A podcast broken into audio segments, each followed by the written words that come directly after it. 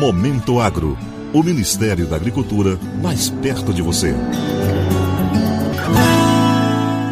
Dando continuidade à viagem com chefes de missões diplomáticas ao Amazonas, a ministra da Agricultura, Pecuária e Abastecimento, Tereza Cristina, e a comitiva visitaram nesta quinta-feira a Fazenda Santa Rosa, considerada modelo no estado por conciliar produção agrícola inovadora, sustentabilidade e turismo e educação ambiental.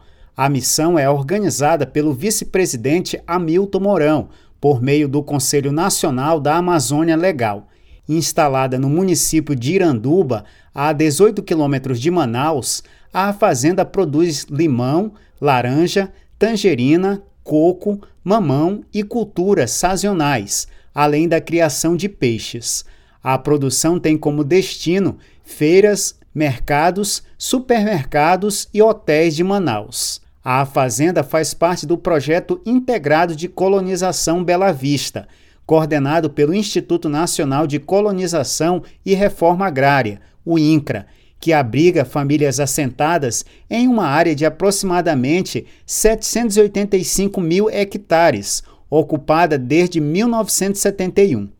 A ministra disse que o objetivo da visita foi mostrar como a regularização fundiária pode ajudar no desenvolvimento da região. É isso que nós queremos, que as pessoas que estão aqui, não só nessa região amazônica, mas no Brasil todo, quando recebem o seu título definitivo, eles têm a sua liberdade e eles podem crescer, produzir, trabalhar com dignidade, melhorar a vida dos seus filhos e da sua comunidade. O proprietário da fazenda, Ednei Ricardo, destacou a importância da regularização para que os agricultores da região possam produzir e crescer.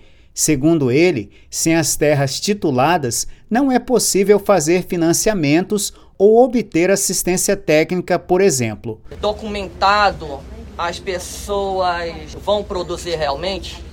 Porque aí ele vai ter um terreno, no meu caso, titulado, que você vai ter esperança que aquela propriedade vai ficar para os seus filhos de herança. A gente precisa dessa ajuda do governo para a gente não desmatar. Nas redes sociais, o vice-presidente Hamilton Mourão disse que o processo de regularização fundiária facilita o acesso às políticas públicas o presidente do INCRA, Geraldo Melo Filho, e o diretor de desenvolvimento do INCRA, Giuseppe Serra Seca, também participaram do evento. Os visitantes conheceram lavouras e espaços dedicados ao turismo rural e à educação agroecológica, além de nascentes e mata nativa preservadas na reserva legal, que compõe 80% da propriedade. Os convidados também plantaram mudas de árvores nativas da Amazônia. Para o Momento Agro, de Brasília, Sérgio Pastor.